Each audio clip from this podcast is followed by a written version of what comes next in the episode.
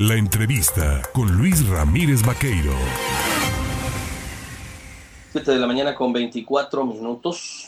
Uno de los diarios de circulación nacional más importantes en materia financiera dedica esta jornada de jueves su titular principal a una investigación realizada por el Instituto Mexicano de la Competitividad, el INCO, y señala que se rezaga México en ello, en la competitividad para hablar y ampliar el tema. Yo le agradezco de verdad eh, a la responsable de esta investigación, a la coordinadora de evaluación y análisis del Instituto Mexicano de la Competitividad, Ivania Mazari, el tomarme el teléfono esta mañana. Ivania, ¿cómo estás? Un gusto estar acá. Oye, platicar contigo, cuéntanos, este índice de competitividad internacional se realiza, pues entiendo, para medir cómo se encuentran las economías en materia de pues participación, ¿no? Sí, ¿Cómo, ¿cómo, ¿Cómo es que México alcanza una posición tan baja? Pues mira, lo que nosotros estamos midiendo son las capacidades que tienen estas 43 economías en temas medioambientales, en temas de Estado de Derecho, cómo van económicamente, conectividad, son 10 elementos fundamentales para la competitividad y los que hacemos es meterlos a una licuadora y poder rankear cómo van los países entre sí, cuáles están teniendo mejores resultados en temas tanto de salud, de infraestructura, etcétera, para ser atractivos al talento, que es el capital humano, y la inversión. Y nosotros, desafortunadamente, como menciona, estamos entre los 10 países menos competitivos con la posición 37. A ver, me, llama la atención que dices, entre las eh, cuestiones que se miden está el Estado de Derecho. ¿Cómo se puede medir el Estado de Derecho? ¿Cómo se garantiza esto? ¿Y cómo otros elementos como el crecimiento del PIB, el desempleo, puede irse monitoreando en estas 43 naciones? Pues mira, nosotros lo que hacemos es, abajo una definición de qué son las características que se deben de seguir, buscamos y recolectamos indicadores, datos para poder generar indicadores que den seguimiento a cada tema. En el tema específico de Estado de Derecho, por ejemplo, medimos lo que son la tasa de homicidios dolosos, tenemos indicadores que miden protección a derechos humanos, confianza en las policías, también tenemos tiempo, por ejemplo, en el tema de contratos, es el cumplimiento de los contratos, cuántos días toma para que un contrato sea efectivo, el tiempo para resolver quiebras, y usamos todos estos indicadores para darle seguimiento ya al tema concreto de Estado de Derecho. Igual en economía tenemos el tema de, desempleo o en el mercado de factores vemos la edad efectiva de retiro, cómo va el mercado laboral, qué tan productivos son los trabajadores, etcétera. Entonces lo que nosotros hacemos realmente es darle métricas a todas estas temáticas para dar seguimientos puntuales con cifras a cada uno de los avances o retrocesos en las temáticas. Es de preocupar, es de alarma, por ejemplo, el que México no alcance posiciones pues primeras, es decir, veo que en economía tiene retrocesos, logra la posición 34, que cuando hablamos de derecho, pues alcanza la posición 41 y se valoraron 47, o sea, andamos bastante mal, ¿no? Sí, justo, de hecho, entre las categorías que tenemos de competitividad, México está en la baja, es decir, está muy por debajo del promedio de los países y está rezagado. Todo mundo tanto las regiones como los países compiten por estos este, la inversión o por el capital, por dar contexto. Ser atractivo un país para que alguien quiera vivir, trabajar, abrir un negocio o invertir en él, pues tiene que brindar ciertas características más allá de que el crecimiento esté bien o mal. E incluso este criterio tampoco nos está yendo bien. Algo que hemos notado con este estudio es que desafortunadamente todavía la no recuperación después de la pandemia pues nos está afectando también el tema de crecimiento.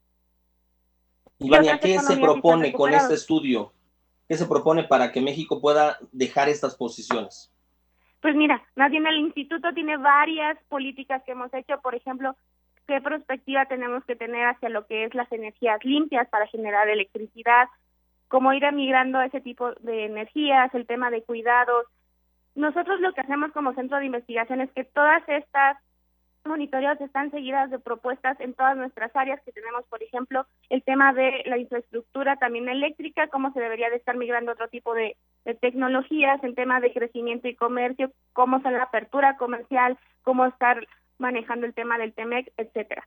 Esto para que todos estos este, efectos se vean ya en las temáticas y tengamos avances y no retrocesos y dejemos de estar en esta posición tan debajo en la competitividad. Ahora te preguntaría, eh, eh, fenómenos como la inflación que están afectando al todo, a todas las economías de mercado a nivel global, ¿cómo podría el gobierno mexicano, decías tú, este, salir de esa inercia? Es decir, hay elementos que permiten identificar que se puede salir si se mejora en el tema de energías renovables y estas cuestiones de las que hablas, pero e, efectos como estos, que son globales, eh, ¿pueden incidir para que se siga cayendo o se pueda mejorar? Mira, algo que sucede mucho es que, por ejemplo, si es un choque como lo fue la pandemia o este efecto que estamos teniendo por la guerra, lo que se genera es que todos los países son afectados. Para ser atractivo, diferencia o relativa, la afectación tiene que ser al menos menor que el resto. Cosa que, por ejemplo, en crecimiento no lo vimos. El crecimiento sí nos afectó a nosotros y afectó a varios países, pero la recuperación sí fue distinta. Nosotros todavía no, logramos, mientras que países ya volvieron al nivel que estaban anteriormente. Y en el tema de inflación, pues es un tema que sí preocupa porque si no se llega a controlar y otros países llegan a tener mejores políticas para ello, ahí sí se vería un efecto comparativo en diferencia de un avance en competitividad en otras naciones, excepto la nuestra. Eh, las mediciones, por ejemplo, del crecimiento del PIB, que dices como principales avances que pudiera tener en este estudio, ¿cómo mejorar, por ejemplo, los niveles de crecimiento cuando se tiene, por ejemplo, una alta tasa de endeudamiento o se tiene inflación o se tienen otros factores como una poca apertura comercial o mal pagado, por ejemplo, el tema de las mujeres en su remuneración? Pues uno aplicando políticas públicas, por ejemplo, en este último caso de las mujeres, donde estén ya regulado que no exista esta diferencia tan grande, de hecho que no exista para el mismo trabajo si quien lo aplique sea un salario en específico y no tenga que haber diferencias por género. Y en otros específicos, como el tema de crecimiento, el endeudamiento sí se lleva para temas de inversión, para temas de infraestructura que sea atractiva para, para generar nuevos sectores o atraiga el comercio de otras naciones, puede ser un mecanismo de crecimiento, pero si este endeudamiento no se usa con un fin de inversión y retorno, pues difícilmente vamos a ver efectos positivos en el crecimiento económico. ¿Hay algún tiempo estimado para mejorar, por ejemplo, posiciones como la 37 y pasar a los primeros lugares? ¿Se tiene alguna medición, alguna identificación de eso? Pues lo que hemos visto es que realmente los cambios son paulatinos, que un, eh, que un país empiece a avanzar, va avanzando en una o dos posiciones edición con adición. Estos son datos anuales, entonces lo que estamos haciendo es dando seguimiento año con año de cómo van estas métricas, porque realmente los cambios son paulatinos, no es como que un país de repente llegue a hacer niveles de cobertura este, en vacunación muy altos, etcétera, sobre todo porque tienes que tener elementos en cada uno de estos de estos aspectos como el medio ambiente, como la infraestructura, como el mercado laboral. Pero sí necesitamos avanzar. No nos podemos quedar estancados todavía en esta posición 37, sino pues la competencia de las otras naciones sí nos puede ir mermando cada vez más.